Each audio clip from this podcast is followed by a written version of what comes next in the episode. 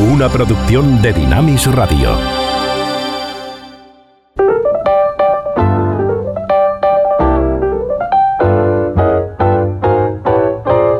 Ruta 66. Un recorrido con José de Segovia por la cultura popular a la luz de los 66 libros que iluminan el camino de la vida. If you ever plan to motor west. No hay mayor pesadilla que aquello que todavía no conocemos. Nuestro miedo al porvenir, al futuro incierto que nos espera, muchas veces nos sobrecoge y nos domina. Paramos en este nuestro viaje por la vida a la luz de estos 66 libros que forman la Biblia, en esta ruta para hablar de ese futuro que aún ha de venir, tal y como Jesús nos lo desvela en esta buena noticia, según Mateo.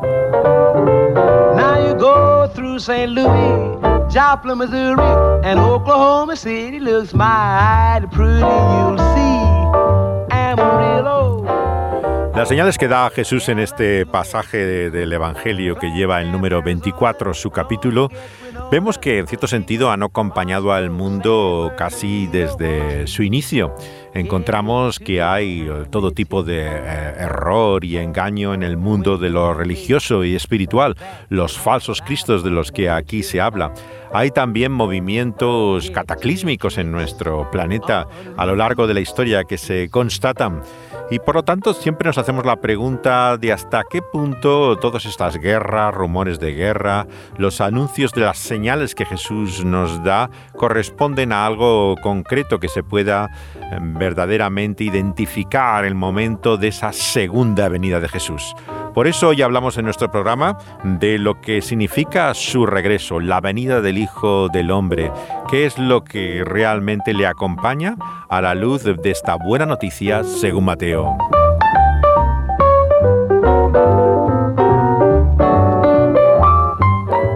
La canción que vamos a escuchar al principio de nuestro programa la vi en un concierto cuando se presentó este disco de Cliff Richard.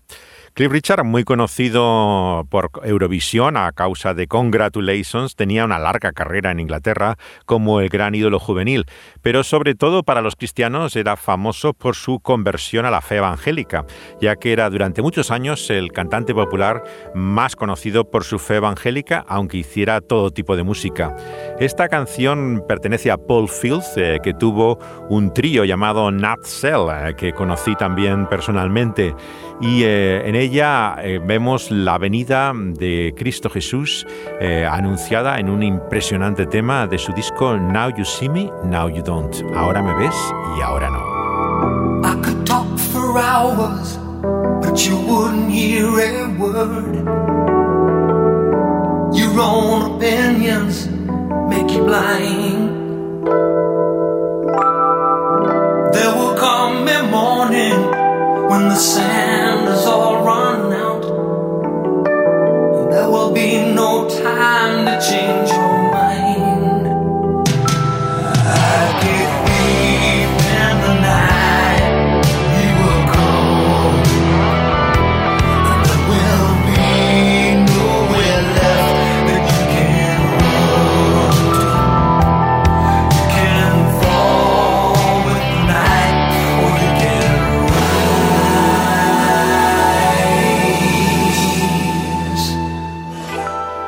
hablar durante horas y no me escucharías una sola palabra. Tus propias opiniones te hacen ciego, pero llegará una mañana cuando se acabe la arena del tiempo en el reloj de la historia y entonces no habrá tiempo para cambiar de idea. Como ladrón en la noche, él volverá y no habrá donde esconderse ni poder escapar.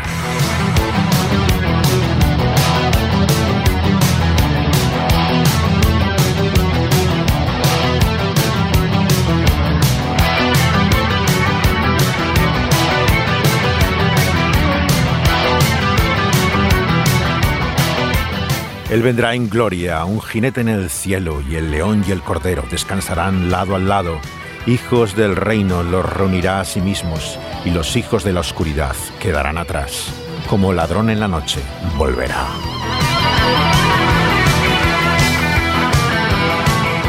Thief in the Night, la canción que hizo con Sale Paul Fifth en su álbum del año 79, lo creas o no. Yo conocí bastante a las dos chicas también que estaban en el grupo con él, ya que una se casó con mi amigo Steve Turner, el periodista de rock eh, eh, cristiano que durante tantos años he seguido y he tenido como ejemplo.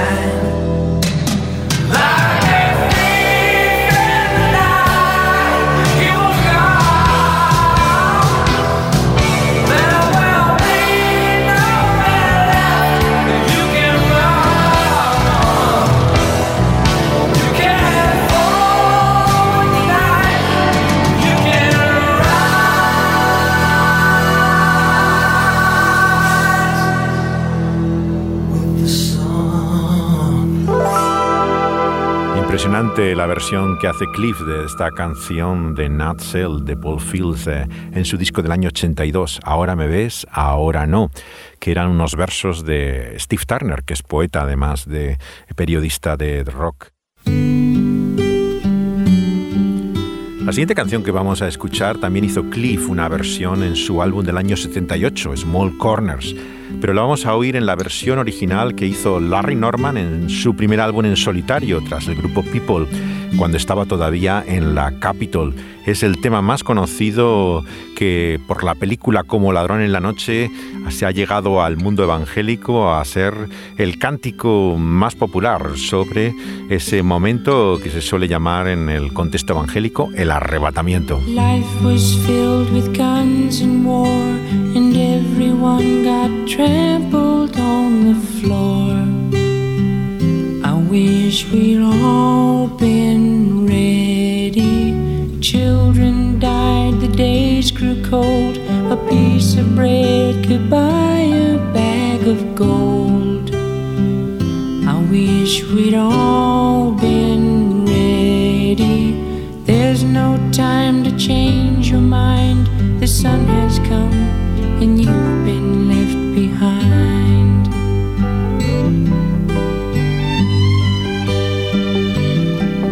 A man and wife asleep in bed. She hears a noise and turns her head.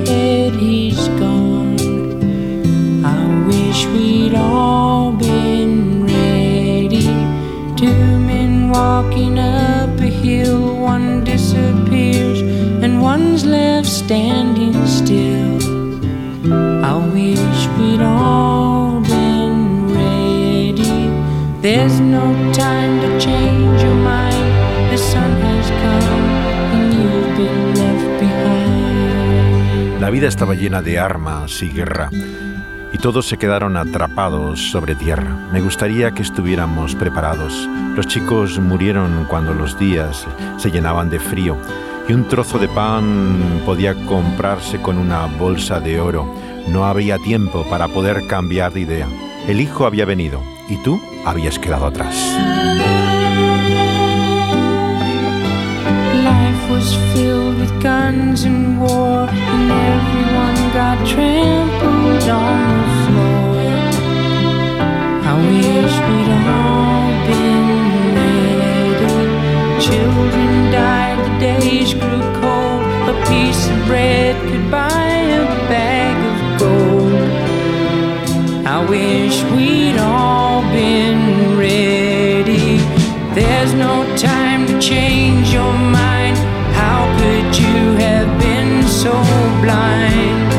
The Father spoke, the demons dined, the Son has come, and you've been left behind. You've been left behind. Impresionante la orquestación de la Capitol, el tema original que grabó el año 69, eh, Larry Norman que fue utilizado para esta película en una horrorosa versión en español que pueden escuchar eh, todavía en las malas copias que hay en YouTube de este film que es del año 72, de pocos años después, todavía en plena eh, generación de la gente de Jesús, eh, cuando había salido la portada en Time con Jesús en el año 71 y tantos hippies habían sido bautizados en las playas de California y unido a ellos siempre estaba este mensaje apocalíptico de la inminencia de ese arrebatamiento, del rapto, la tribulación, que es como lo usa la película. Verdaderamente este es uno de los eh, fenómenos que ha marcado la historia americana y como vamos a ver en este programa tiene ecos incluso secularmente en esta convicción profunda que nace del movimiento evangélico eh, de lo que va a ser ese rapto o arrebatamiento que ven reflejado en este capítulo 24 del Evangelio según Mateo. Y es también en ese año 80 que Bob Dylan, eh, al llegar a esa fe cristiana, eh, nos dice en su disco Salvado si estás preparado y listo para ese día. ¿Estás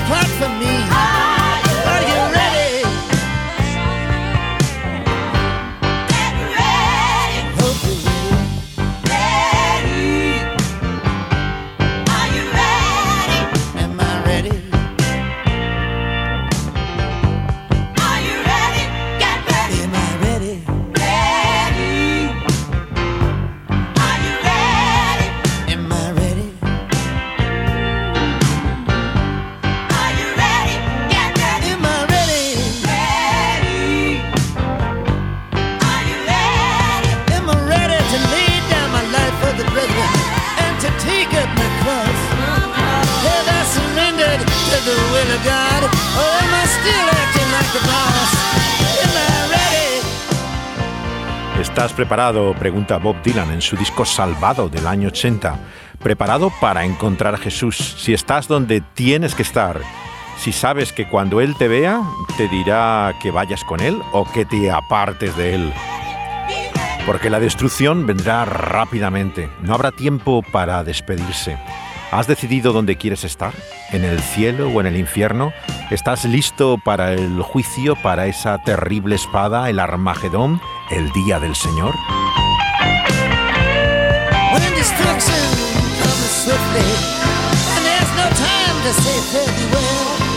Have you decided whether you be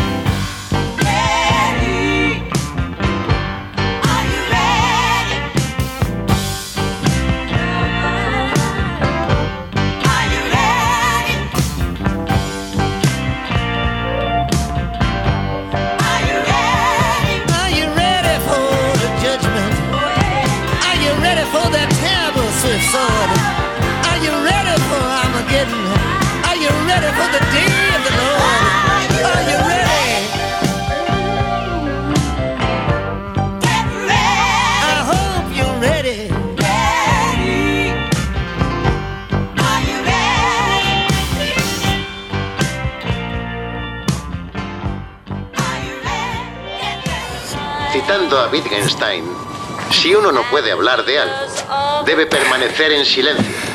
Gracias. Muchas gracias. Quiero aclarar que hemos reunido a un comité de clérigos, representantes de la mayoría de religiones, que como saben, discrepaban de lo ocurrido el 14 de octubre y no alcanzaron ningún tipo de consenso, lo que nos llevó a recurrir a la comunidad científica buscando respuestas. En este documento, la conclusión de su comisión en relación con la desaparición súbita del 2% de la población mundial, unos 140 millones de personas, sobre lo que les pasó, sobre por qué a ellos y a su paradero, es, y hablo parafraseando, no lo sé. Esa conclusión, reconocer eso sería rendirse. El tema del arrebatamiento, basado en principio en este texto bíblico, se ha convertido en todo un subgénero cinematográfico. Desde esa primera película que tiene la canción de Larry Norman que hemos escuchado, como Ladrón en la Noche, que era un producto dirigido básicamente a las iglesias y a los círculos cristianos, se convierte finalmente en toda una serie dejados atrás de libros, eh, eh, películas que tienen un aire de telefilm eh, televisivo y que llegan incluso a tener a figuras como Nicolas Cage en su última versión. Pero dentro de su género tiene a veces películas sorprendentes. Un caso increíble, por ejemplo, es en el año 91 El despertar de Sharon, como se llama en español, una película que lleva el título simplemente de El rapto, en el cual encontramos toda una trama erótica de un matrimonio que se dedica al intercambio de parejas en ambiente swinger, recibe la fe, intenta evangelizar y dar testimonio a otros ante el arrebatamiento. El subgénero se ha convertido en algo ya tan absolutamente excéntrico y asombroso como este. Por eso yo creo que lo más digno de hablar a propósito de este texto es sin lugar a dudas una serie eh, que sorprendió a todos hablen de esto como si tuviera algo que ver con lo que hemos hecho o no hemos hecho, como si hubiera algún libro de reglas de oro. Todo el mundo sabe que la palabra de Dios no es un libro de, de La Biblia, hablando de la Biblia. Queremos mantener una conversación profana y usted quiere hablar de la voluntad de Dios. no es la voluntad de Dios, ¿de Es algo que de nadie, es algo arbitrario, sin sentido y quien sugiere lo contrario probablemente quiere montar su secta. Los que quieren montar su secta son los científicos que adoran la objetividad. La ciencia se rige por pruebas empíricas no hay ninguna apóstol. Einstein dijo que Dios no juega a los está buscando con el universo. tipo de orden natural. Existen explicaciones espirituales, pero los esto no lo puede inventan explicar. bombas atómicas. Dios nos trae la paz. Es que ellos destruyen. sin sentido. Deje de escapar. Estas son dos emisiones en televisión al principio de la primera temporada de la serie The Leftovers un drama sobrenatural, como se le etiquetó, eh, que hizo Damon Lindelof, que es un, creador, eh, showrunner de eh, series que han marcado la historia de esa nueva edad de oro que estamos viviendo de las series. Él es conocido sobre todo por Perdidos, pero las expectativas que había creado con esa serie se vieron también con el desconcierto de su conclusión que a muchos seguidores les dejó decepcionado. Esta, sin embargo, alternativa que la hace para el HBO eh, para un público bastante más adulto eh, y que en el cual eh, se admiten cosas que la Fox no podía aceptar para una serie de difusión general. En primer lugar, eh, vemos que lo que ya intuía de referencias religiosas la serie Perdidos, aquí se convierte en algo continuo a lo largo de toda la serie. Las referencias al rapto a lo largo de, desde el primer episodio, es precisamente la discusión si lo que se ha producido en este momento, que es la desaparición del 2% de la población mundial, responde al rapto del que se habla en la Biblia o es otro fenómeno.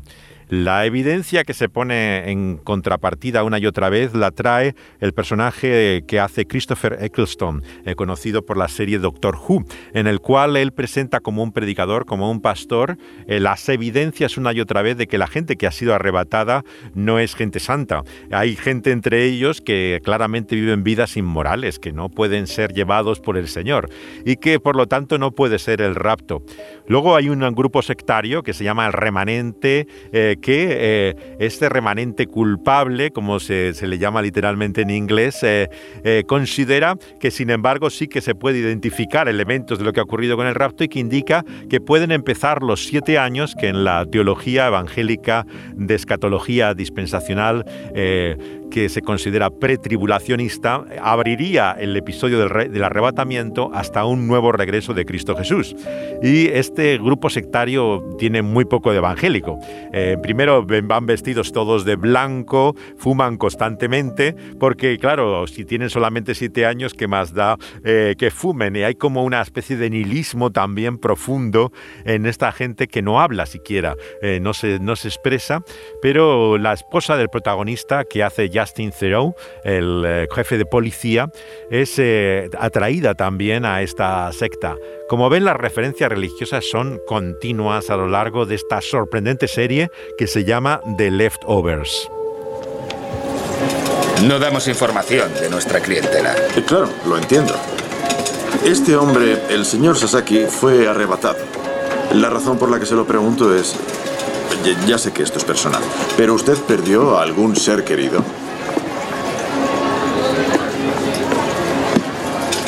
A mi sobrina. De nueve años. ¿Puedo enseñarle algo?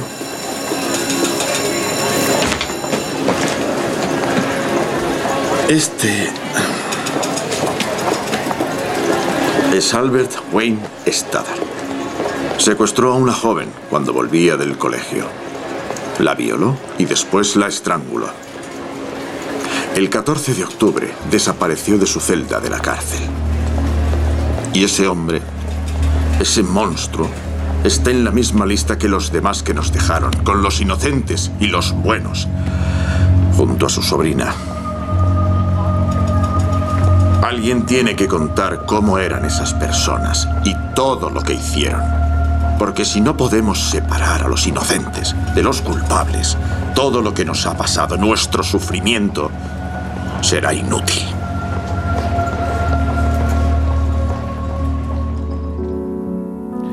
Estas son las palabras del pastor que intenta demostrar, en este caso, al encargado de un casino que ha perdido una persona, la terrible indignidad de la persona que ha sido arrebatada, eh, que es verdaderamente alguien eh, repulsivo. Este es una y otra vez el, tema recurrente cuando se pregunta a uno eh, quién compone la iglesia, el pueblo de Dios. Muchos de ellos no parecen dignos. Por la manera de este arrebatamiento que hay justos e injustos en ello, surge la confusión de la interpretación.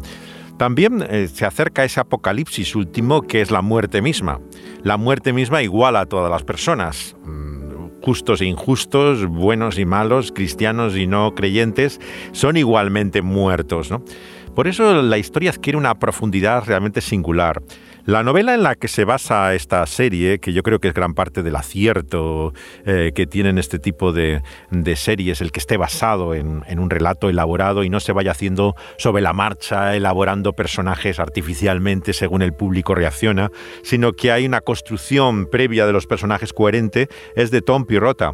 Él hizo una novela llamada Little Children en español, la película que se hizo con Kate Winslet, se llama Juegos Secretos en España, íntimos en Latinoamérica eh, es una historia también sorprendente, ¿no? De la doble vida que llevan muchos personajes, como en esta historia. Y es el creador también, juntamente con eh, Damon Lindelof, el autor de Perdidos, de esta, de esta serie que tiene la música que estamos eh, escuchando de Max Richter, que le da ese aire también religioso, igual que los créditos de entrada son frescos como si fueran de una, de una iglesia.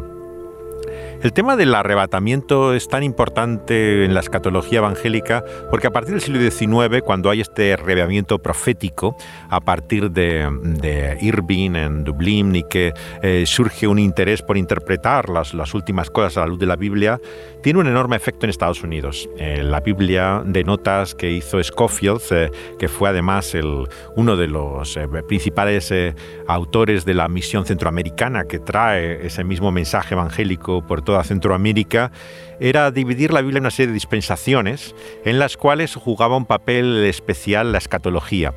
Según esa escatología particularmente eh, dispensacional que se llama eh, no solamente milenarista, porque cree en mil años literalmente, sino pretribulacionista antes de la tribulación, lo que ocurriría es que hay una venida de Jesús que en el cielo recibe eh, a los creyentes que están vivos, siendo transformados, glorificados y resucitados los que ya han muerto, y vemos que se los lleva al cielo, se abre un periodo de siete años en el cual hay una tribulación, eh, se aparece el anticristo, algunos israelitas, un cierto número de ellos son eh, salvos, ¿no?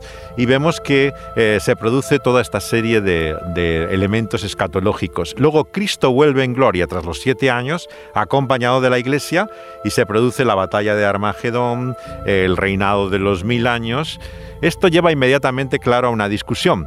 Eh, cuando uno compara este texto que estamos considerando en Mateo con el texto de Salonicenses, empieza a tener dificultades. ¿Dónde está esa tribulación? ¿Está antes o después? El liberalismo se divide entonces a partir de ahí en cuanto se produce ese arrebatamiento, o antes o después de esa tribulación. Y luego llega un premiarismo histórico que resurge eh, finalmente en el siglo pasado con autores como, como Lat, eh, que te dicen que en el fondo no hay más que una venida de Cristo. Estas dos venidas de Cristo son un, un intento algo artificial de separar las referencias bíblicas al regreso de Jesús y a la resurrección cuando se trata de un mismo, de un mismo hecho. En la postura además cristiana tradicional han convivido diferentes visiones sobre lo que era el milenio. Muchos consideran que es un número simbólico, que realmente no responde a un número concreto de años. ¿no?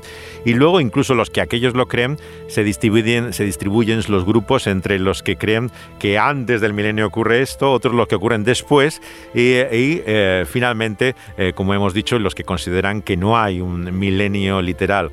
Tenemos que tener prudencia, por lo tanto, al hablar de estas cosas. Son temas que han dividido a los cristianos durante mucho tiempo. Pero en Estados Unidos esto es un fenómeno cultural. Y esto es lo interesante de esta serie de Leftovers, que te muestra secularmente cómo la gente habla del rapto y de cómo se le llama en inglés al arrebatamiento, eh, como una figura comúnmente aceptada. Incluso en los podcasts que estaba escuchando estos días al volver a revisitar la serie, eh, me llama la atención que todos hablan como del rapto judío-cristiano, como si fuera algo ya asumido por todos los creyentes en esa tradición, cosa que está lejos de ser así realidad. ¿no? Pero eh, tuvo tal influencia esta escatología evangélica en los años 70 que figuras muy conocidas de la sociedad estadounidense que no son conocidos por su fe cristiana, eh, asumían y aceptaban la realidad de que vendría este arrebatamiento secreto, porque este es uno de estos elementos eh, que también se insisten en contraposición a lo que parece sugerir muchas veces el Evangelio, que, que a Jesucristo cuando vuelva todo ojo le verá, eh, será evidente. Sin embargo, lo que especula una y otra vez la serie como la, doctrina evangélica es que sean arrebatados misteriosamente, en secreto, sin que nadie lo viera. Lo que lleva a la pregunta, claro, de este pastor, eh, ¿qué es lo que se ve en esa vida que explique que llegues a ese momento? Recuerda un poco el argumento de Thornton Wilder en su novela El puente de San Luis Rey, ¿no? en el que se desmorona ese puente sobre un abismo en la antigua colonia en el Perú española y un religioso quiere descifrar en la muerte de aquellos que han caído antes de él al ir a pasar el puente, por qué en ese momento han tenido que dejar este mundo. En ese sentido, la pregunta del pastor eh, encuentra su eco en, en, todos nosotros ante esa realidad del apocalipsis último que es la misma muerte. Eso es lo que descubrimos también en esta apasionante relación que hay entre el pastor y su hermana, que hace una maravillosa actriz, que es Carrie Cohn, eh, que hace uno de los mejores papeles, yo creo, de, toda la serie, y que le pide el dinero para salvar el edificio, el local de la iglesia. No queda más ya que ocho personas en el culto, eh, pero él está metido en esta cruzada eh, por demostrar que no ha sido el rapto lo que ha ocurrido, tal y como aparece en el Evangelio. Y eh, se encuentra con agresiones, violencia y rechazo por todas partes. Y la secta del remanente culpable eh, se va a hacer ni más ni menos que con el propio edificio de su iglesia para contradecir lo que él considera que es la verdad tiene que recurrir a su propia hermana para pedirle el dinero a salvar el edificio. Y a cambio esto es lo que ella le pide, que abandone esa campaña en la cual está emprendiendo constantemente ese ciclo continuo de agresiones contra su persona. Dejarás de imprimir octavillas. ¿Qué? Estás pidiéndome algo. Y yo te pido algo también. No imprimas octavillas y te daré el dinero. No puedo hacer eso. ¿Por qué no? La gente quiere oír la verdad. La gente quiere pegarte en la cara. Nunca dije que fuera fácil oírla. Pues revela la verdad en tu iglesia. Para eso me pides el dinero, ¿no? Eso no tiene nada. que No, lo digo por el accidente y por lo del juez. Debió acabar ahí. Pero seguiste, empezaste a escarbar, la gente te llamaba loco a tus espaldas y yo te defendía porque sabía que sufrías, pero decidiste que era tu vocación, tu, tu misión, como si hubieses sido elegido por Dios en Nora, persona. no digas esa palabra. No, no puedes hablar de algo en lo que no crees. ¿Que no puedo? ¿En qué crees tú, Matt? ¿Sabes tú a dónde fue mi familia? ¿Sabes qué fue aquello? Fue una prueba.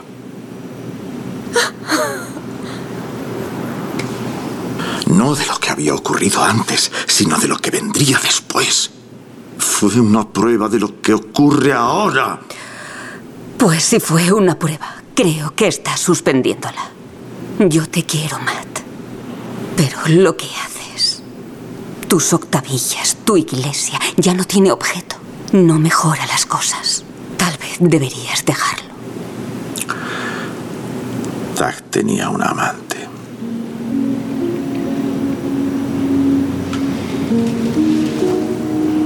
La profesora de preescolar de los niños.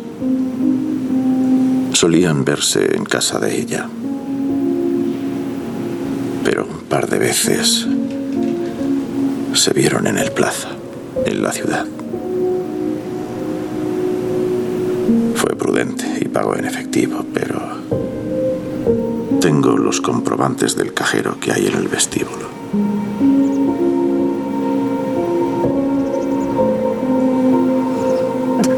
Es la única historia que no publicaré.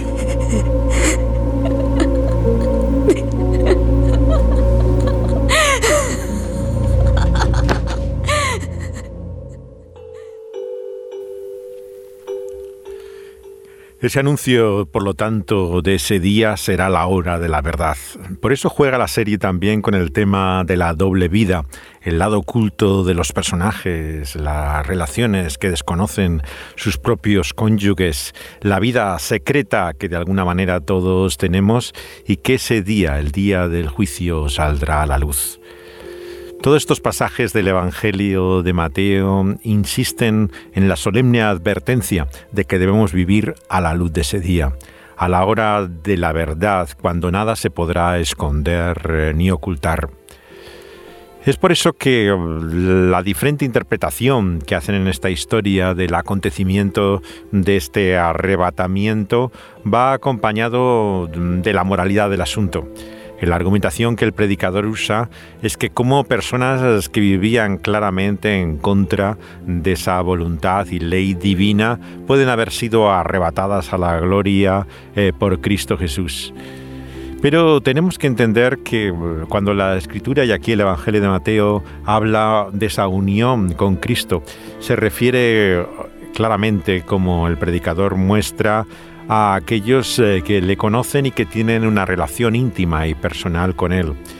Es, eh, por lo tanto, la unión de su pueblo con aquel que es su cabeza y que como su cuerpo, en una ceremonia y celebración como unas bodas, será finalmente unido a Él para siempre. En este pasaje del Evangelio de Mateo, se da también la imagen del padre de familia y ese ladrón que puede venir en la noche, de estar preparado para su llegada, pero también del siervo, el siervo fiel y prudente, al cual pone el Señor sobre su casa para que dé todo lo que necesitan a tiempo. Y dice que es bienaventurado aquel que cuando su Señor venga le halle haciendo así. Por supuesto que hay sectas y doctrinas y enseñanzas falsas que han abusado de estos términos. El siervo fiel y discreto es la expresión que los testigos de Jehová, por ejemplo, utilizan para su organización, para mostrar que son ellos los que están preparados para ese día. Pero claro, nuestro texto nos habla que ese siervo fiel y discreto no es una organización, es su verdadera iglesia, una realidad orgánica, el cuerpo viviente de los creyentes eh, que han de estar alerta en cualquier momento para la llegada eh, de ese día. Vale, lo entiendo, Jesús, papá. Mm, hablando de Jesús. Menudo follona y todo el mundo habla de ello. ¿De qué? Del pesebre ha desaparecido el niño Jesús. No ha desaparecido, lo han robado. Entonces la policía tiene el deber de recuperarlo. Amy, como jefe de policía, te digo que sería malgastar nuestros recursos. Mm. Ya pondrán otro. Sería engañar. ¿Disculpa? No pueden poner otro, es sagrado.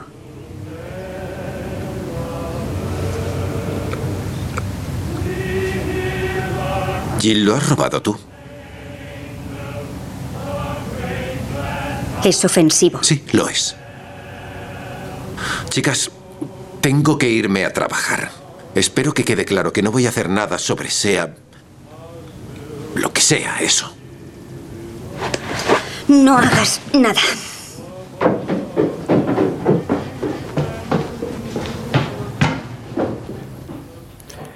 La tensa relación entre el jefe de policía que hace Justin Theroux y su hija eh, tras la no la desaparición, porque es el único caso de una familia que no ha sido afectada por este arrebatamiento, sino que su esposa ha decidido de repente unirse a esta secta que llaman el remanente culpable, eh, aparentemente traumatizada por lo que ha ocurrido, pero ha dejado en su casa a, a su hija con, con el padre en una atención eh, continua ante lo que parece su inminente divorcio.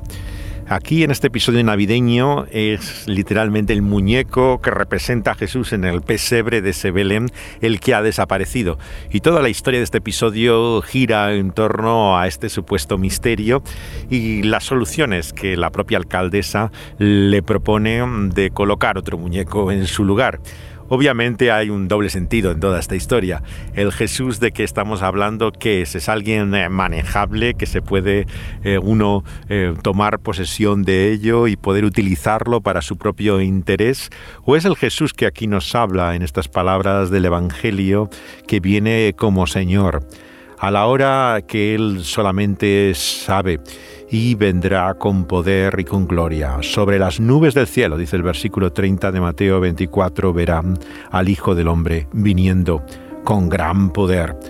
Sus ángeles con voz de trompeta, cuando juntará a sus escogidos de los cuatro vientos, de un extremo del cielo hasta el otro. Por eso toda enseñanza y doctrina falsa que ha pretendido que ha venido en secreto ignora las palabras del propio Jesús. Jesús dice que cuando venga todos le verán, todos eh, tendrán eh, la evidencia y ante sus propios sentidos la realidad de su venida ya no en humillación como vino una vez, sino en gloria. Jesús dijo a sus discípulos, comparadme con algo y decidme cómo soy. Tomás le dijo, Maestro, mi boca es incapaz de decirte cómo eres. Jesús le dijo, yo no soy tu maestro, porque solo te has intoxicado con el manantial que yo he estado cuidando. Se retiró llevándose a Tomás con él y le contó tres proverbios. Cuando Tomás volvió con el resto le preguntaron, ¿qué te ha dicho Jesús? Y Tomás respondió, si os contase lo que me ha dicho, Cogeríais piedras y me lapidaríais, y de las piedras saldría un fuego que os consumiría. ¿Me dice qué significa? Significa que es más sencillo callarse que decir la verdad. Matar a esa gente es absurdo. No les importa porque ya están muertos.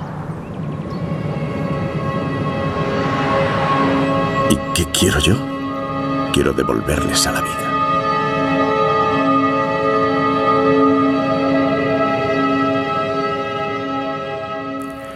El buen lector de la Biblia reconocerá que estas palabras del predicador no corresponden a ningún pasaje del Evangelio conocido, ni de Mateo ni de ninguno de los otros tres. Hace referencia a uno de los llamados Evangelios apócrifos. Estos que ahora gustan llamar secretos no tenían nada de secretos, eran propios de una secta que estaba en la parte de Egipto en la cual se desarrolla toda esta, toda esta desviación del cristianismo original que conocemos como cristianismo gnóstico, con una G antes de la N. El más conocido y probablemente el más antiguo de estos textos es el llamado Evangelio de Tomás, al cual está haciendo referencia aquí el predicador. Es un texto ciertamente antiguo, eh, puede fecharse incluso a mediados del siglo II el texto, pero es posterior a los cuatro evangelios que encuentran en cualquier edición de la Biblia. No es un texto anterior, sino que viene después. Luego además responde claramente a la filosofía ocultista, esotérica, gnóstica, por la cual Tomás habría descubierto secretos que los demás no tenían. El énfasis en el Evangelio es que lo que Cristo ha dado a conocer lo ha hecho para todos, visiblemente y claramente. Sin embargo, dice que Él, que es el Cristo, vendrán muchos en su nombre y engañarán.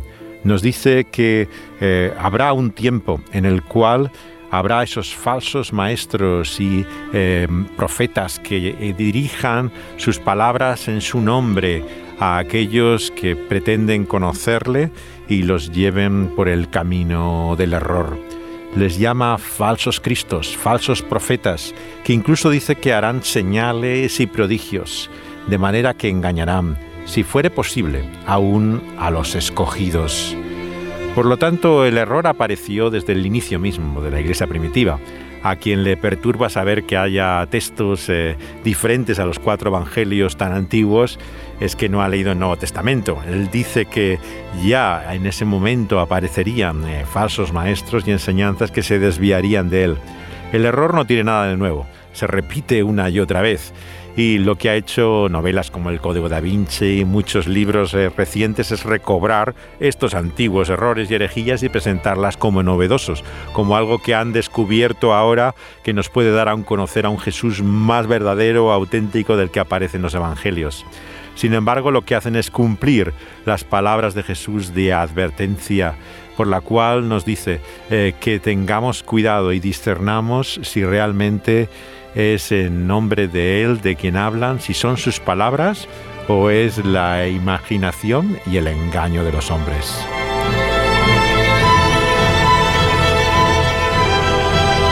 Dice Jesús que inmediatamente después de la tribulación de esos días el sol se oscurecerá, la luna no dará su resplandor y las estrellas caerán del cielo. Esta es la frase que toman los Weavers, un grupo seminal en el eh, reavivamiento del folk que hubo a mitad de los años 50 y que tanta influencia tuvieron en Bob Dylan y muchos de los cantautores que nacen en el Village eh, y que fue uno de sus fundadores Pete Seeger, que dejó luego el grupo y continuó también su carrera.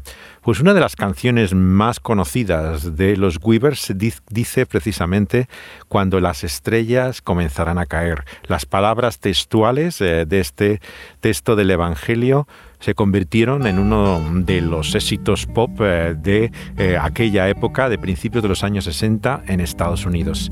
Esta es la versión original de When the Stars Begin to Fall de los Weavers.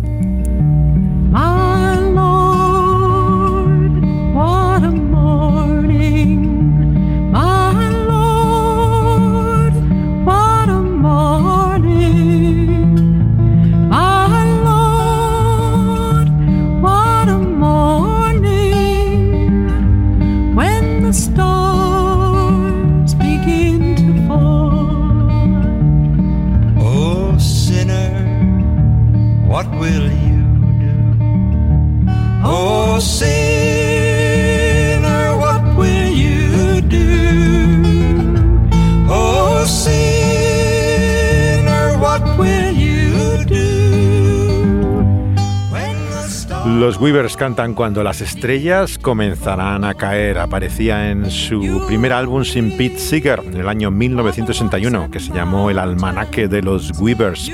Comienza la canción con una referencia a un espiritual del siglo XIX, 1867, una de las canciones de esclavos de Estados Unidos, eh, que uno de los autores que la recopiló, Charles Picard Ware, eh, pensó que era probablemente originalmente del Carolina del Sur. En la canción se repite esta frase con la que comienza este tema, que mañana, what a morning, y es eh, en esa línea que abre el tema la referencia al espiritual negro. Luego, a continuación, la voz masculina introduce, oh pecador, ¿qué es lo que harás cuando las estrellas comiencen a caer? En el ambiente político de principios de los años 60, eh, muchos interpretaban estas imágenes de destrucción apocalípticas como el anuncio de la crisis del sistema de cosas establecido. Es por eso que este tipo de textos de resonancias bíblicas se hicieron populares entre la juventud eh, como una canción de protesta, de crítica frente al sistema establecido, pero claramente con el lenguaje de la escritura.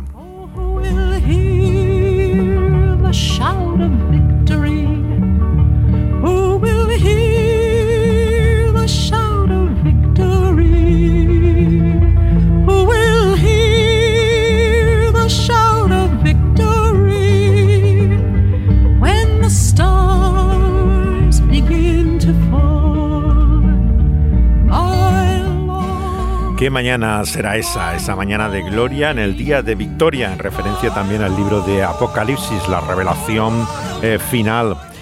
Jesús acaba diciendo en este pasaje que citan aquí los Weavers que vendrá el Señor de ese siervo en ese día cuando no lo espera, ya una hora que no sabe.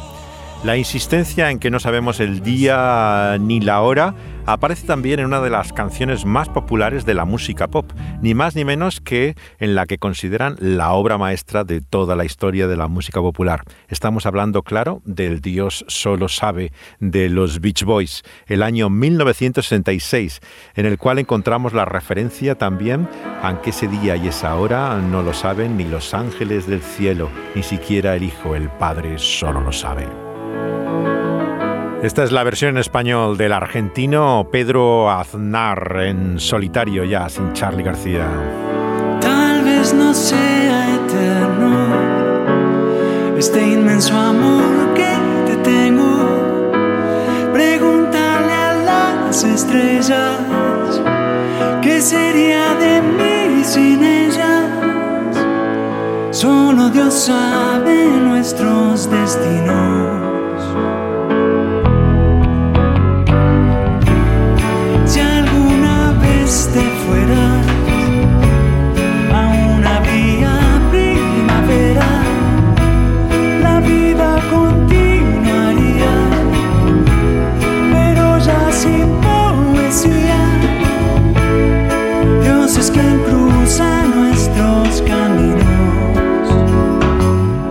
Aznar en vivo cantando la canción que grabó con Charlie García, originalmente escrita por Tony Asser, pero puesta en música por Brian Wilson.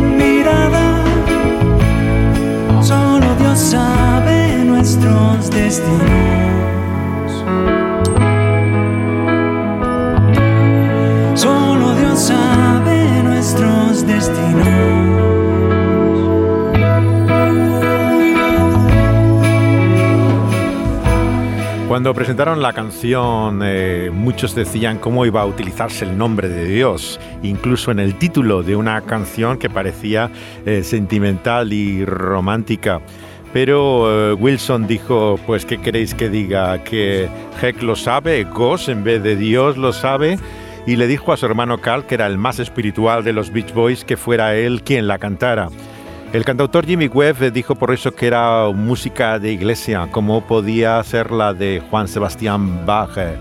A menudo ha sido una canción eh, que ha tenido problemas incluso en el sur de Estados Unidos por su referencia al nombre de Dios, que consideran inapropiado en este contexto. Pero el propio Wilson mostró aquí eh, su origen en palabras como estas del Evangelio que nos muestran que hay cosas que solo Dios sabe.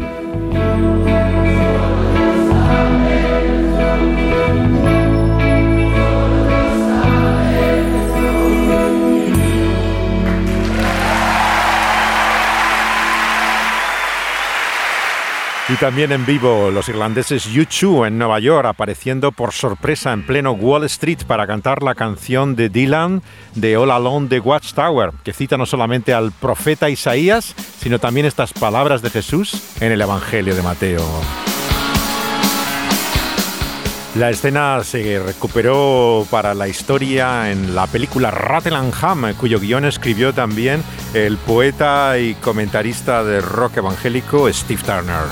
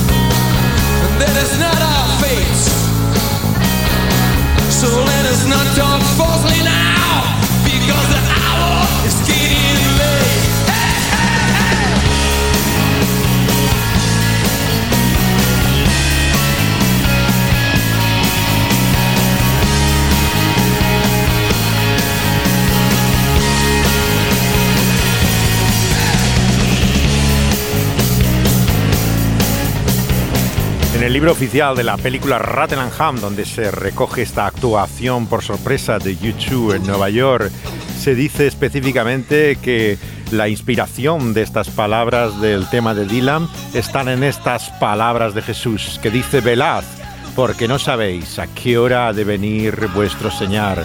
¿Sabed esto?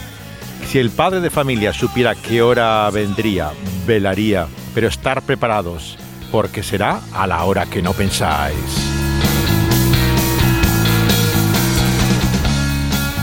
The hour is getting late. La hora se está haciendo tarde, dice la cita literal de Mateo de la canción de Dylan.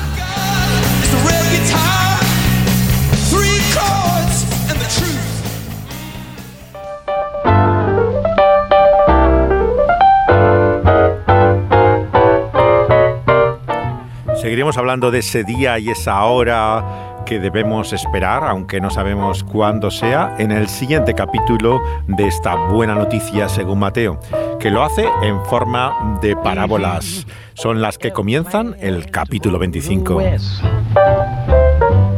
Travel my way, take the highway, that's the best.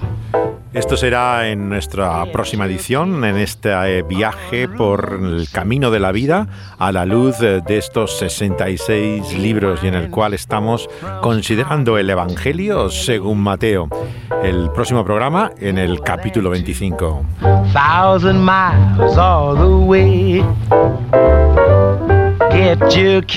Dani Banduro estuvo al control del sonido y José de Segovia comentándoles estas canciones y la serie eh, también que hemos tratado en este programa de Ruta 66.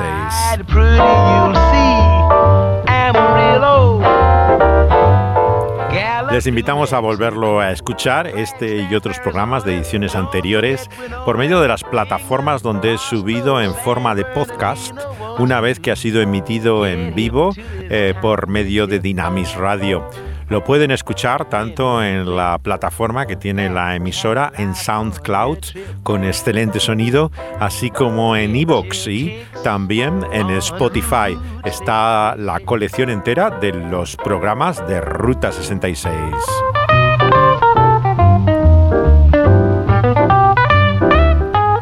Si se unen a nuestro viaje tenemos sitio para ustedes, así que bienvenidos y sigan nuestra ruta con nosotros.